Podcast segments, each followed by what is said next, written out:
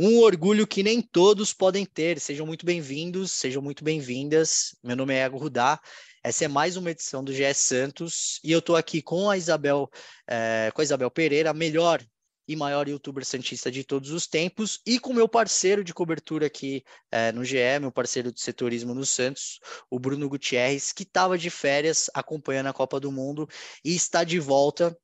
É, eu, a gente sempre começa pela Bel, mas como o Gutierrez está voltando de férias, depois ali de acompanhar a primeira fase da Copa do Mundo e dar um sossego do Santos, eu, eu e a Bel, a gente vinha falando aqui que o noticiário do Santos estava uma estava deixando o pessoal estressado. O Gutierrez agora tá calminho, voltou. Fala, Gutierrez, tudo certo? Já vou começar é, com o tema que a gente tem, tem para essa semana. O Dair Helman desembarcou no Brasil, assumiu o Santos. A gente está gravando no dia 7 de, de dezembro, quarta-feira. Foi o primeiro dia do Odair lá com, é, no CTR Pelé, com o presidente André Sueda, com o Falcão, coordenador de futebol do Santos. Está animado com a chegada do, do, do Rueda, Gutierrez? Bom dia, boa tarde, boa noite, Thiago, Bel, todo mundo que nos acompanha aqui no nosso GE Podcast, no GE do Peixão. É, finalmente de volta, né? Depois de, de um merecido mês de, de, férias, descansando, acompanhando muita Copa do Mundo. Mas agora aí, Copa do Mundo na reta final e o Peixão também, às vésperas aí de, de retornar, né? Previsão no dia 14 de reapresentação do elenco. E finalmente o, o homem chegou, né? Bel, Iago, todo mundo que nos ouve, depois de passar aí as últimas semanas no Catar, também acompanhando a Copa. O Dari Helman desembarcou ontem, o, Iago, que está na apresentação, foi lá até conversar com ele. Eu acho que fica a, a esperança né, do torcedor Santista de ter uma temporada minimamente decente. Né? É, esperava isso no, no, ano passado, quando foi mantido o Carilli, pensando que agora ia ter um planejamento, que as coisas iam fluir de uma maneira menos atabalhoada, como foi no primeiro ano da, da gestão, até também é, influenciado por questão de pandemia tudo mais. Mas agora, com o Odair Helman chegando, a Copa é, também nos proporcionando aí mais tempo para uma pré-temporada, né? O elenco está voltando em dezembro, não só em janeiro, como costuma ocorrer. E com esse planejamento já ocorrendo, reuniões é, via internet, né? Agora a primeira presencial hoje, o, o Odair e a comissão técnica tiveram o primeiro contato com, com o presidente Andrés Rueda, com Paulo Roberto Falcão. Fica a esperança de que o Santos possa ter um ano de paz, né? Porque é o que a torcida está esperando, né? A torcida cansou de ver o time aí é, lutando para não cair no Paulista ou fazendo campeonatos medíocres no sentido da palavra medíocre, né? Mediano no Campeonato Brasileiro, sem, sem disputar muita coisa. Fica a expectativa que o Santos consiga montar finalmente um elenco é, mais forte, como é a promessa do presidente Andrés Rueda desde o primeiro ano de mandato. Ele fala que 2023 ia ser o ano que o Santos finalmente iria ao mercado, iria se reforçar melhor e finalmente isso se transforme, né? Sejam ações concretas e que o Santos finalmente aí possa brigar por coisas maiores na temporada. Boa, a expectativa é essa. E Bel, eu estava olhando aqui, o Santos anunciou a contratação do Odair no dia 16 de novembro. Como eu disse, a gente está gravando no dia 7 de dezembro, está perto aí de completar um mês de Odair Helman no Santos, só que até agora apesar do Santos ter encaminhado a contratação do Mendonça e está em negociação com outros jogadores, ninguém de fato assinou contrato, ninguém foi anunciado, ninguém vestiu a camisa do Peixe lá no CTR Pelé e foi apresentado à torcida e à imprensa. É, isso preocupa, essa demora do Santos para anunciar reforços? Bom dia, boa tarde, boa noite, Iago, Bruno. Olha, eu acho que preocupa, mas ao mesmo tempo a gente não está vendo uma grande movimentação dos outros times, né? Eu acho que também é diferente quando a gente falava no outro ano, né? Que o Corinthians estava trazendo. Aí traz Paulinho, aí traz Renato Augusto, aí traz todo aquele time vitorioso, é, traz o William, né? O Corinthians traz Gil, traz uma galera. E o Santos né, não trazer ninguém. O São Paulo também super se reforçou ano passado. Então, eu acho que assim, é um momento que a gente está vendo, por exemplo, o São Paulo brecando contratações, assim como fez com o Santos. A gente está vendo que os times estão sendo muito cautelosos, né? A gente está vendo, por exemplo, a questão dessa negociação que você trouxe, seja do, do Mendonça, mesmo do Messias, dessas negociações com o Ceará.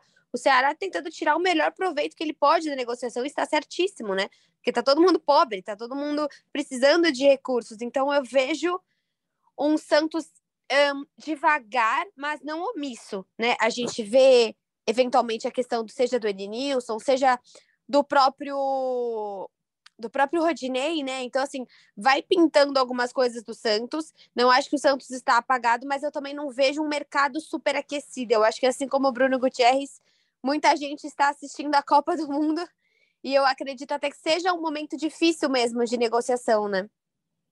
Exato, exato. Tá, é, como você muito bem falou, o mercado tá está caminhando a passos lentos, né? É, não só o Santos, como todos os outros grandes clubes do Brasil, até agora não teve nenhuma grande contratação no futebol brasileiro. E, e se a gente for pensar, é, assim, trazendo para São Paulo, né, para os quatro grandes de São Paulo, o próprio Palmeiras aí que está cheio de dinheiro, é, multicampeão nos últimos anos, tal, não conseguiu se reforçar. É, mas enfim, ontem, ontem no dia 6 de dezembro, o Odair Hellman chegou ao Brasil, ele veio do, de Dubai, nos Emirados Árabes Unidos, onde ele morava, veio com a esposa, as filhas do Odair seguem uh, morando lá no Oriente Médio, e aí ele, ele chegou, chegou em São Paulo, demorou muito, eu estava lá no aeroporto de Guarulhos para fazer essa primeira entrevista com o Odair, e demorou muito, muito mesmo, o voo dele chegou por volta de 5 e meia, só que ele só foi sa sa sair ali no desembarque quase 8 horas da noite o Odair tava bravo, porque ele tava com umas, sem brincadeira, umas 10, 12 malas de viagem, é, e ele falou que a Polícia Federal achou estranho, e aí precisou averiguar cada uma das malas, o homem tava bravo. O que você acha que ele trouxe, Iago? Olha, Quais são as lembrancinhas que, que Odair trouxe para a família? Eu adoraria que ele trouxesse alguns bons reforços. Bons reforços. Só que o, eu, eu acho que o Odair só trouxe roupa, presente da Copa do Mundo, presente do Catar, dos Emirados Árabes, porque assim, tava, o homem tava cheio de mala, mas assim, pro, do que interessa para o Santos, ele não trouxe nada. E aí, a gente tava eu, é, eu e o pessoal do De Olho no Peixe lá no, no aeroporto de Guarulhos e a gente conversou rapidamente com ele.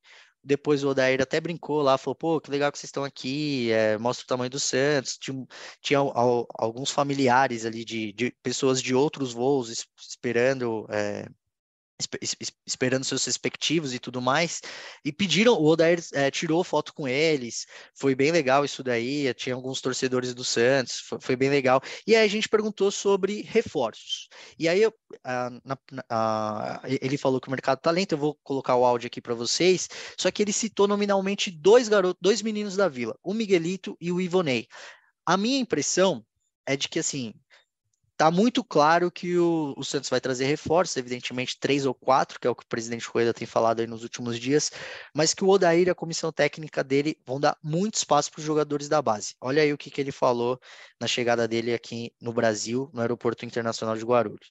Assim, é, nós estamos lendo o mercado. O mercado está muito difícil para todos, né? Não é, não é para o Santos. Há uma dificuldade é, é no mercado porque o mercado está caro é, se precisa muito dinheiro e poucos times hoje no Brasil têm essa capacidade. Então a gente tem que ter calma, mas a calma não significa que a gente não está trabalhando, que a gente não está buscando, que a gente não está tentando qualificar o grupo que já tem. Mas eu como treinador também preciso passar confiança e dar confiança para aqueles que vão estar lá, né? Do, do grupo que, que ficou. E aí sim a gente com esse planejamento tentar qualificar mais, porque a gente vai precisar de grupo. É, um time não vence, não, não consegue sobreviver às competições todas que tem. Só, só para você ter uma ideia, janeiro tem cinco jogos em 15 dias. Fevereiro tem mais seis ou sete. Então precisa de grupo, precisa de plantel, precisa de, de jogador. É, tem os meninos também que a gente precisa oportunizar e vamos avaliar tudo com calma. É, como eu disse, eu recém estou chegando. É, claro que trabalhando muito, mas a gente vai, vai dar passo a passo, mas para dar um passo certeiro é, é, e, e, fazer esse alicerce sólido para que a gente possa conquistar tudo que a gente precisa. Você quer trabalhar com mais ou menos quantos atletas? Ou isso ah, aí não está definido? Não está definido ainda porque uh, eu queria sair daqui a uma hora antes, deixa, não deixar vocês esperando tanto.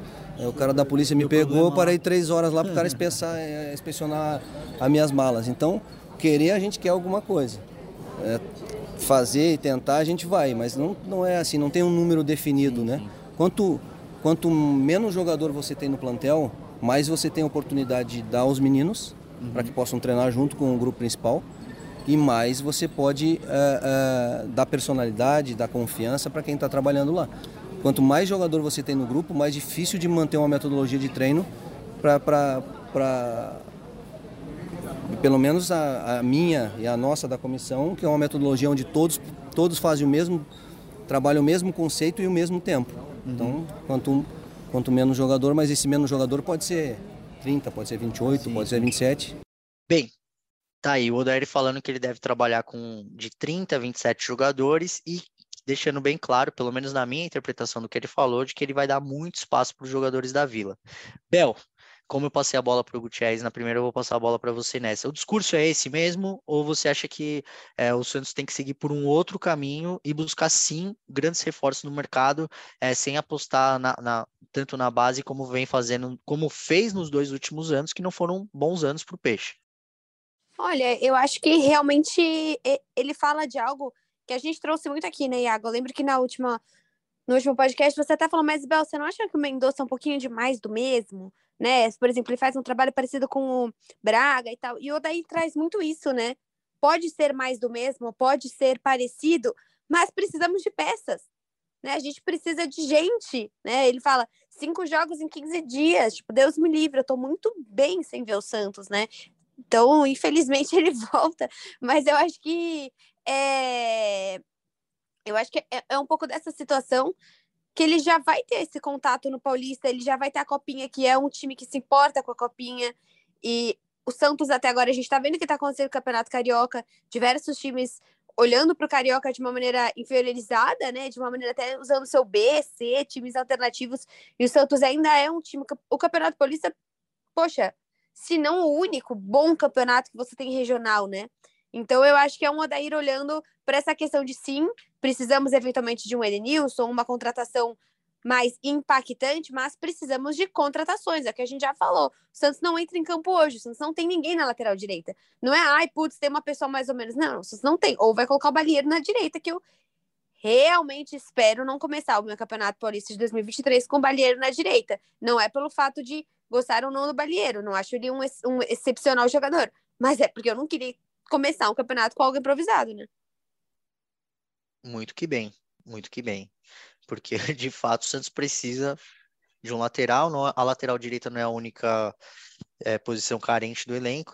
O Santos tem só o Natan hoje, já que o Madison não vai renovar contrato. O Auro foi devolvido lá para o time canadense, ao qual ele veio emprestado pelo, pelo Santos e o Santos precisa sim de reforços. E você, Guto, você gostou dessa, dessa entrevista do, do Dar Helman na chegada ao Brasil? Você gostou do que ele falou? E você acha que é o pensamento do Santos para 2023 tem que ser esse que ele trouxe nessa primeira fala dele como técnico do Santos?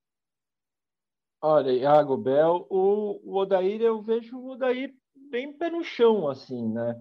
É, é aquilo, é, é o mercado, a gente sabe que, que vai ser difícil, a Bel até citou dessas, desses times que no ano passado estavam movimentando muito e hoje é, estão em marcha lenta, como o Corinthians, como São Paulo, como Palmeiras, você citou, e algo mesmo com dinheiro não, não tendo atrás.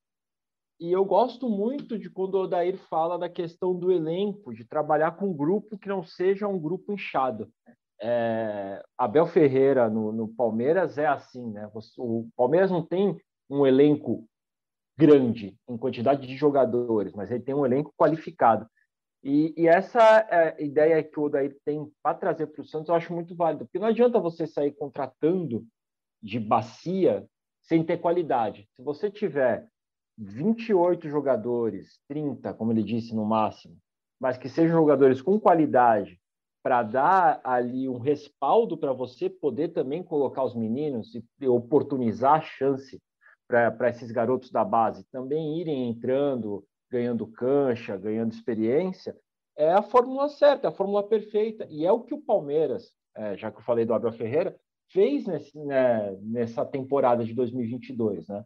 E oportunizou, é, por exemplo, aparecer um Vanderlan, aparecer um Hendrick, tudo bem que o Hendrick é um ponto fora da curva, mas outros jogadores também da base do Palmeiras que começaram a ter chance, porque não é um elenco muito comprido, mas é um elenco que tem ali experiência para você poder também ir colocando jovens sem aquele peso e responsabilidade de ser uh, o jogador que vai ter que levar o time nas costas, como a gente viu o Santos é, nas últimas duas temporadas.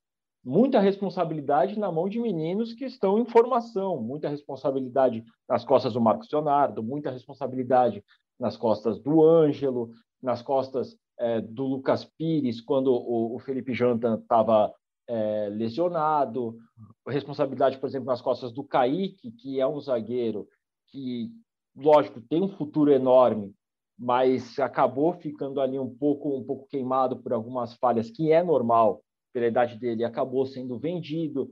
É, nas costas do Lucas Barbosa, por exemplo, que a gente viu que nessa reta final do último brasileiro sofreu com muitas críticas, é, por tomar de decisões erradas, enfim, é, em campo. Então, você ter um elenco que seja enxuto, mais qualificado, é, é o ideal para você também é, poder colocar esses meninos sem colocar essa pressão em cima dele. É, agora o Santos tem que trabalhar para realmente trazer esses jogadores. Acho que não precisa você trazer sete, oito jogadores é, de nível A, né? mas você precisa trazer uns três ou quatro que realmente dê essa espinha dorsal para o Santos e, e, essa segurança para você também dar chance para os mais jovens e trabalhar é, esse elenco do Santos. Verdade, verdade. E por falar em montagem de elenco, um clube do tamanho do Santos não vive só de contratações, vive também de retornos de empréstimo. É, eu estou lendo aqui uma matéria que o Gutierrez escreveu para o GE, a matéria é do dia 23 de agosto de 2022 sobre os jogadores emprestados pelo Santos.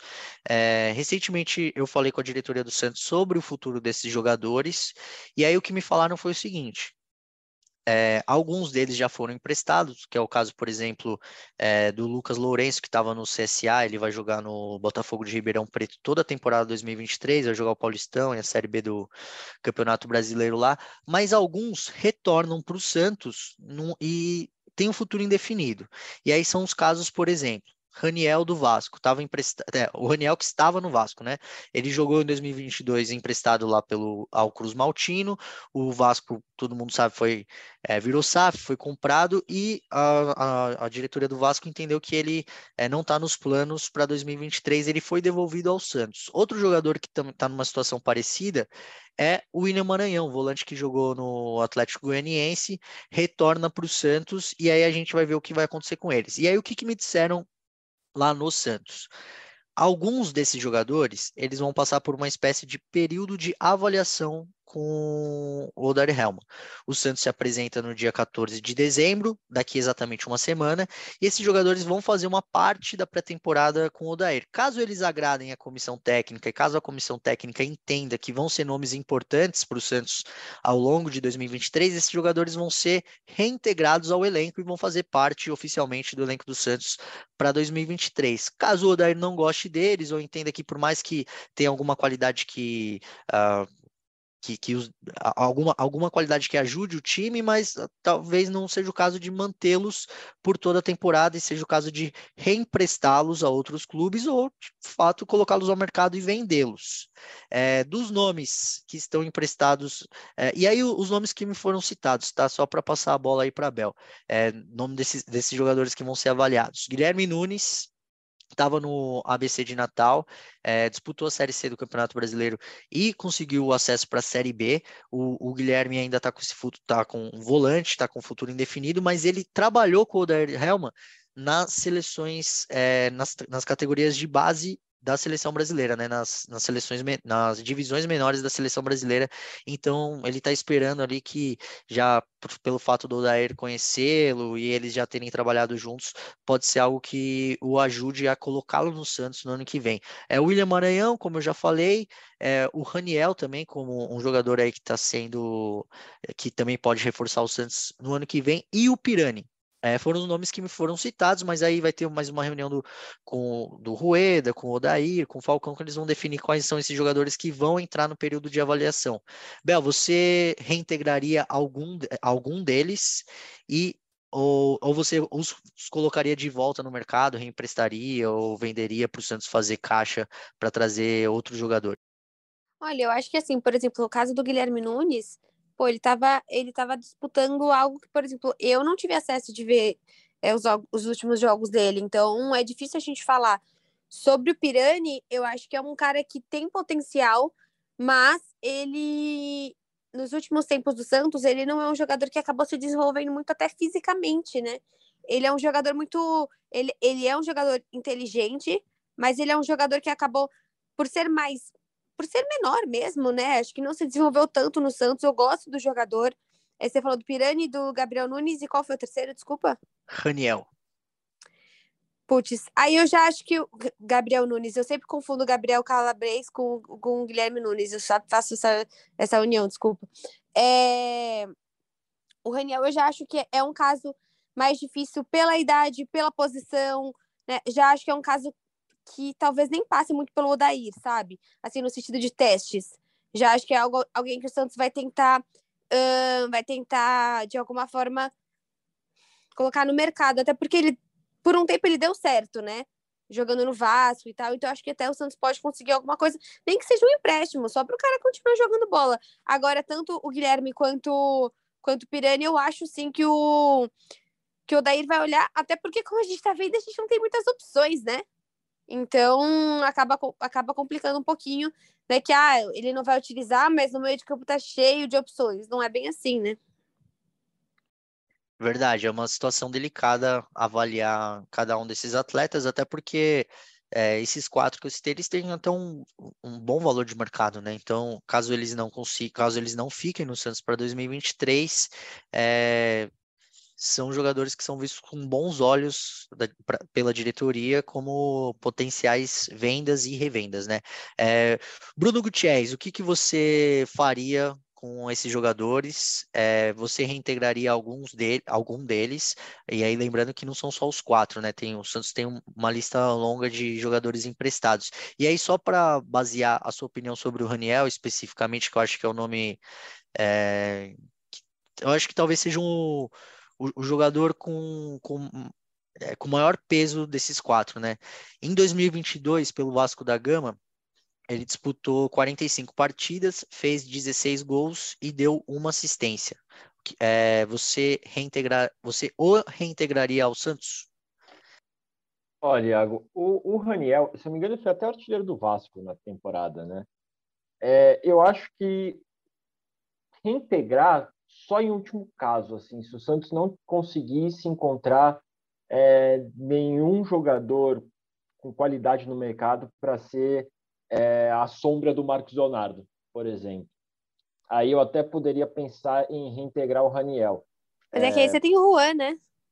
Tem o Juan, mas aí são dois jovens, né?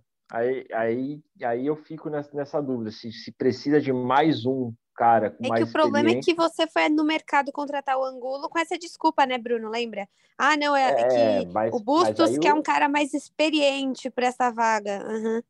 Mas aí tá, tá o erro de quem indicou, né, a contratação do Angulo e do Santos que fez uma, uma avaliação de um jogador que não encaixou tão bem.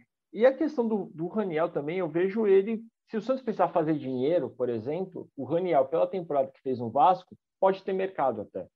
Não aqui no Brasil, mas se você vender para um, um, futebol asiático, por exemplo, pode ser que o Santos consiga a, ainda alguma coisa é, com o Raniel. Então, acredito que o Raniel, dificilmente eu manteria o Raniel. Acredito que desses todos, quem mais tem chance é, de seguir no Santos é realmente o Gabriel Pirani, até porque o Santos vê o, Gab, o Pirani como um ativo que, que pode render uma, uma venda futura, né? É, o empréstimo para o Cuiabá foi até pensando nisso, né, em dar experiência para ele, para ele ganhar maturidade, voltar e poder ter uma temporada um pouco mais, um pouco mais de sequência, um pouco mais de maturidade, até visando aí o, o, uma venda futura. A questão do Guilherme Nunes, apesar de ele já ter trabalhado com o Odair na, nas seleções de base e tudo mais, o Guilherme é um jogador que nunca conseguiu se firmar no Santos, né? Apesar aí de conseguir um acesso com a ABC, por exemplo, é, então conseguiu se firmar e ele tem uma sombra ali na posição de, de volante hoje dentro do CT do Santos, mas que não está é, oficialmente no Santos, que é o Alisson. O Alisson está treinando, o Alisson postou foto, se não me engano, ontem ou anteontem, correndo no gramado do, do CT Pelé, e tem essa expectativa até do Santos, é, com o Alisson recuperado, tentar né, a, a, recontratação, quase veio, né, que se lesionou e por isso o Santos é, não prosseguiu, mas fica essa sombra do Alisson também, né, como um volante, e daí, se você tiver um Alisson, um Rodrigo Fernandes, já, já, dificulta um pouco mais. Né? Segundo volante, você tem o Zanocelo, você tem o Camacho já no elenco, dificulta um pouco mais é, para o Guilherme Nunes ficar é, para a próxima temporada. É, situação complicada. Eu tô com o Guti nessa dos quatro nomes que a gente falou aqui: Raniel, William Maranhão, é, Guilherme Nunes e. Quem que foi o outro? O Pirani. Eu ficaria só com o Pirani é, e aí eu assim ficaria num período de teste, assim, colocaria ele no meu elenco para jogar o Campeonato Paulista, ver se ele consegue se destacar e conseguir posição ou ser uma peça importante no elenco é, no campeonato, porque no segundo semestre, quando for começar o Campeonato Brasileiro, se ele não tiver consolidado no elenco, eu reemprestaria de novo ou venderia se tiver algum interessado, porque eu acho que para o Santos chegar onde o Santos pleiteia em 2023, o Santos precisa mudar um pouquinho a mentalidade e ter alguns reforços, é, não, não reforços, né, mas assim, é, apostar em jogadores de peso e não mais do mesmo, como o Santos vem fazendo já há algum tempo e não tem conseguido bons resultados, como todos nós muito bem sabemos. E aí, para a última pauta aqui do nosso podcast, é sobre os jogadores da base.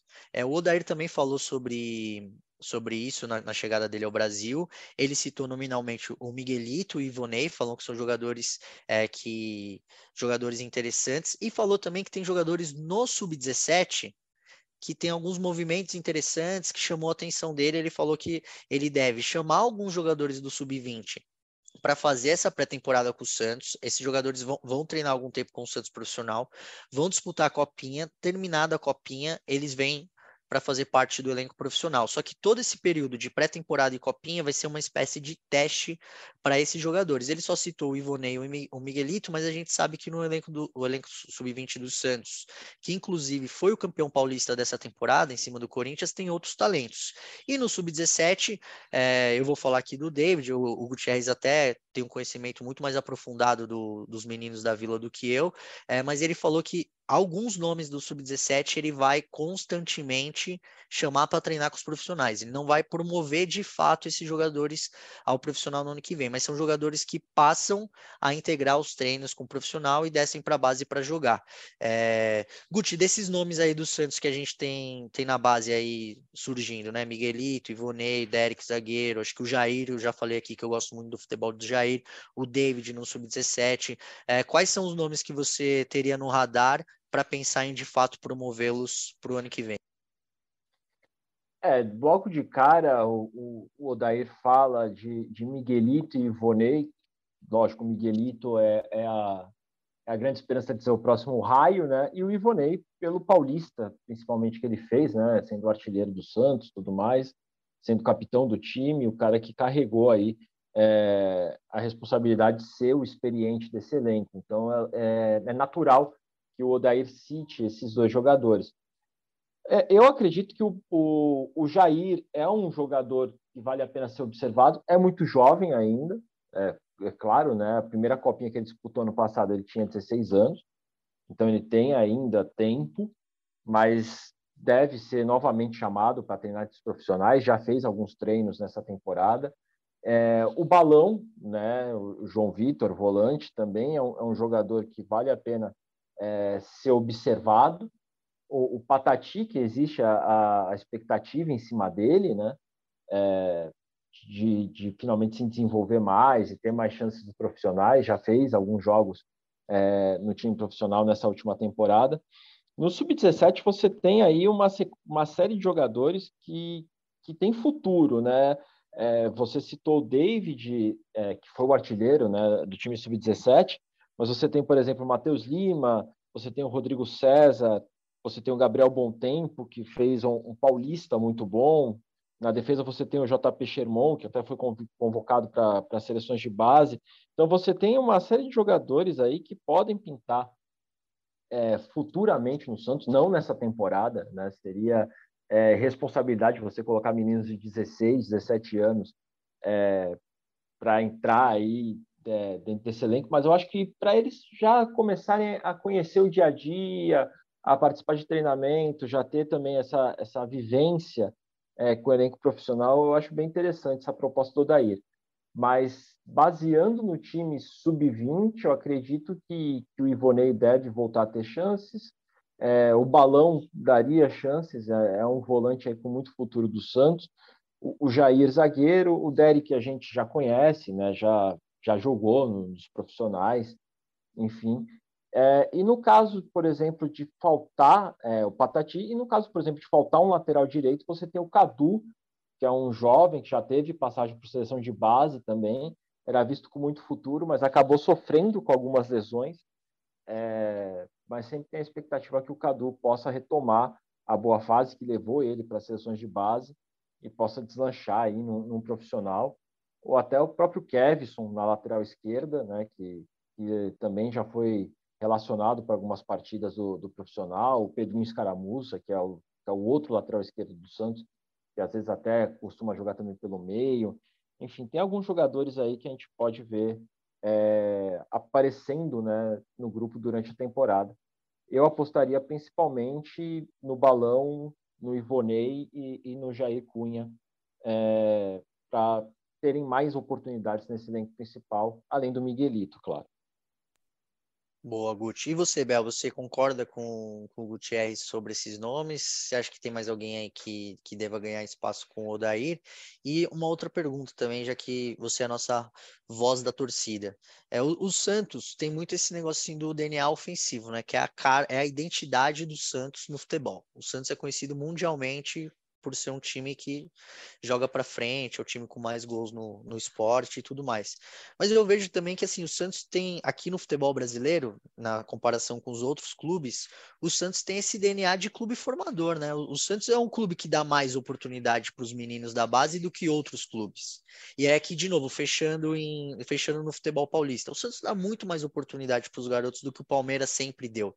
E o Palmeiras está começando a dar agora. O Santos dá mais oportunidade do que o São Paulo, que é um clube que dá mais mais do que os outros. E o Corinthians é um clube que dá menos, né? O Santos tem, é, tem isso como característica, tem isso como cultura. Qual que é a importância é, do Santos, assim, enquanto enquanto identidade de ter esses meninos da Vila é, no time profissional e tendo destaque, brilhando, para que o Santos tenha essa, esse caráter, assim, essa, a cara do Santos.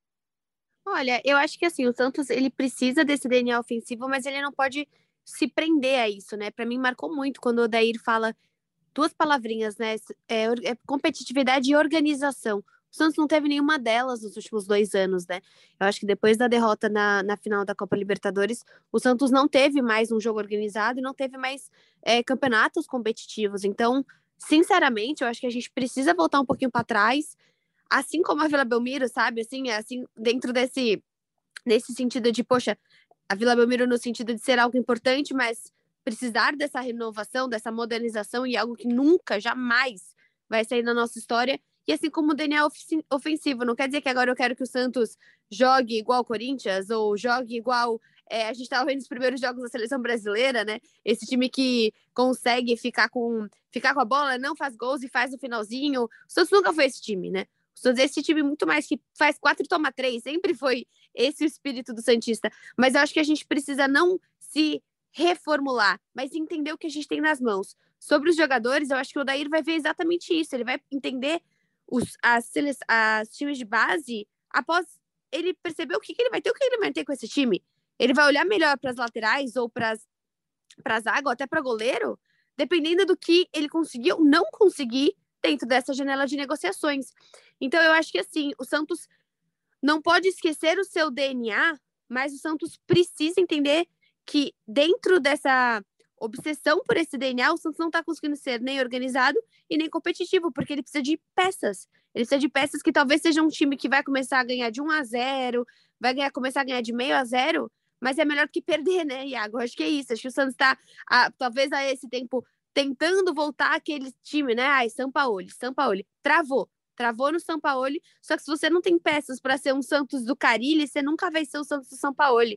Então, por isso que eu gosto muito do Odair chegando e respeitando o DNA ofensivo, mas entendendo o momento do Santos. É isso, Bel. Acho que é isso que todos nós esperamos do Santos para 2023. A gente está encaminhando para o fim e aí, na, na, semana passada, eu não, a gente não fez palpites. Só que dessa vez é, eu vou pedir palpites, os palpites de vocês para dois jogos muito importantes. O primeiro, Santos e São Paulo, nessa quarta-feira, dia 7 do 12, é o primeiro jogo da semifinal do Campeonato Paulista.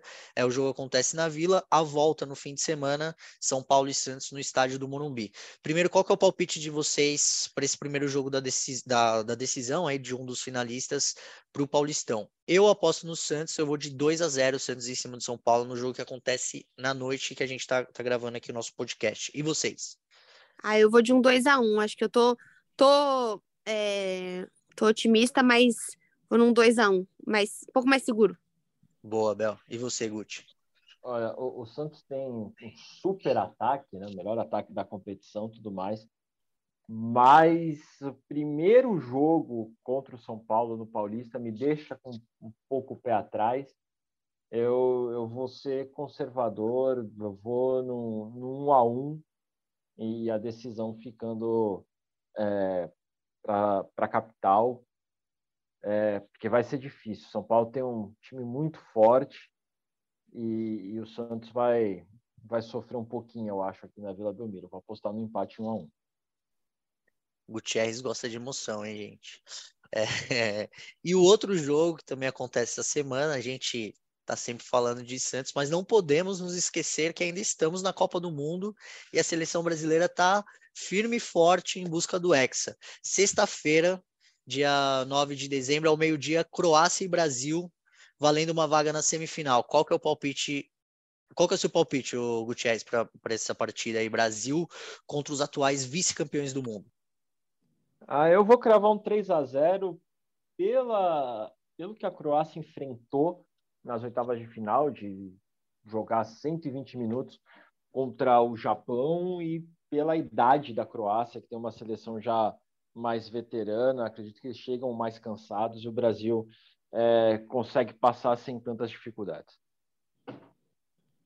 E você, Bel, você já está no você está no clima da Copa do Mundo, você está empolgado aí pela possibilidade de um hexa campeonato mundial? Não, eu sou mais negacionista mesmo. Eu acho que eu aprendi com o Santos a não me empolgar com nada. então eu sou do tipo de pessoa que assim, tava todo mundo empolgado no jogo passado e eu Mano, eu fiquei muito puta quando ele colocou o Everton no gol. Falei, cara, 4 a 1 velho. Não é pra ficar, tipo, colocando todo mundo. É o que? É festa? É pra todo mundo ter experiência de, de Copa do Mundo. Nossa, eu fiquei muito brava. Muito, porque assim, depois que a gente é um Santos que abre 3 a 0 com o Fortaleza e toma três gols, cara, você fica com medo de tudo, assim. Então, tô nervosa. Eu nossa, eu, nossa, eu não sei, assim, porque o Neymar eu vivo amando e odiando ele no mesmo segundo, né? Então é, é uma explosão de sentimentos e emoções. Cara, acho que eu vou no 1x0 chorado. E eu acho que vai ser bem parecido com o gol da. É, contra a Suíça, sabe? Eu acho que vai ser um gol meio, meio maluco, tipo o Casemiro, ou vai ser uma cabeçada do Marquinhos ou do Thiago Silva, alguém que a gente não espera. E, ai, Cristo, eu tô, tô, nervosa já. Eu, eu não gostei desse sentimento de poder vencer, sabe? Quando você entra 100% na negação, que você não consegue vencer nada, é mais fácil de viver a vida. Mas eu tô, tô nervosa, mas eu vou num azerinho. Boa, Bel. Olha o que o Santos faz com as pessoas, hein? Olha só o estado que se encontra a nossa Isabel Pereira. Bem, eu, Bel, eu tenho um negócio que, assim, que é o, o que os europeus odeiam no, nos brasileiros, que é tipo assim, um meio que uma confiança muito alta, um sentimento de que tudo Quando vai eles dar dançam, né? certo. Quando Tem eu, assim, eu, eu sou completamente favorável à dança, eu sou completamente favorável da embaixadinha, eu sou completamente favorável da, da Chapéu do drible, Billy da- Júnior, saindo ali Cara, na lateral, assim, só pra- tem. Para mim, sobretudo a, a seleção brasileira, tem que jogar assim, sabe? Esse futebol alegre, esse futebol que parece meio descompromissado. E assim, com todo respeito à Croácia, que é a vice-campeã do mundo, que tem o Modric e tudo mais, eu não tô nem aí pra Croácia. Vai ser 7 a 1 Brasil, fora o show. E assim, com gol de todos os meninos da Vila, hein? Todos os meninos da Vila que entrarem nessa partida vão fazer gol. Acho que o Brasil passa o carro na Croácia e eu torço caso o Brasil passe, que venha a Argentina, porque eu tô nem aí. Eu quero Croácia, Argentina na semifinal e França pra gente consolidar o Hexa. Tá maluco. Assim, sem, sem... O cara que, tipo, passar por. Ele, se tivesse a Alemanha ainda na Copa, ele ia falar: Eu quero a Alemanha. Ele quer passar por todas as grandes derrotas de todas as Copas do mundo Pode- no Brasil. Eu tô Pode ser, fortes emoções. Exato. Tá maluco. Eu tenho, gente- eu, tenho, eu tenho um amigo que fala que queria que todas as seleções fortes passassem, porque ele queria ver os melhores chegando nas fases finais. Eu falei para ele: se eu tiver que ir, Brasil ir até a final só pegando Catar, Costa Rica e, e por aí vai, para mim tá ótimo. Nossa, eu concordo ser campeão. 100%. Você acha que em 2064 você vai pensar, ah, porque no Hexa, o Brasil, vixe, o Brasil pegou o Japão ali. Eu queria muito que tivesse sido o Japão. Você vai estar feliz com o Hexa, você não vai me lembrar. Se você não é o PVC, você não vai lembrar todas as pessoas que o, o Brasil pegou. Eu também, nossa, eu sou muito desse time, cara. Dane-se o que for mais fácil. Eu quero que as pessoas se matem quando eu não tô no campeonato. Tipo assim, Santos não foi pra Libertadores. Aí eu só quero time grande, quero que eles se matem. Mas a partir do momento que eu tô no campeonato, que eu puder facilitar pro meu coraçãozinho, tá bom. É isso, é isso, meus amigos. E tem um amigo meu, que eu não vou falar o nome porque ele tá cobrindo a Copa do Mundo, é muito santista. Ele falou assim, pô, cara, que legal seria se futebol fosse assim. Tipo, pô, nosso time é bom e ataca o tempo todo e não tem pressão. Ele falou, pô, eu queria torcer só pra seleção brasileira, eu não queria só pra seleção brasileira em Copa do Mundo, não queria mais torcer pro Santos, porque o Santos é uma verdade, isso, né, me que ele quer. estressa. Me estressa. Mas enfim, eu acho que é o sentimento de todos nós estamos todos torcendo para a seleção, para que esse Hexa venha aí, para que o Brasil volte a ter o protagonismo que sempre teve no futebol mundial. Bem, meus amigos, é isso. Os trabalhos técnicos foram da Denise Bonfim, agradeço ao Gutierrez, agradeço ao Abel. A gente volta na semana que vem para falar tudo sobre o Peixão. Valeu, tchau, tchau.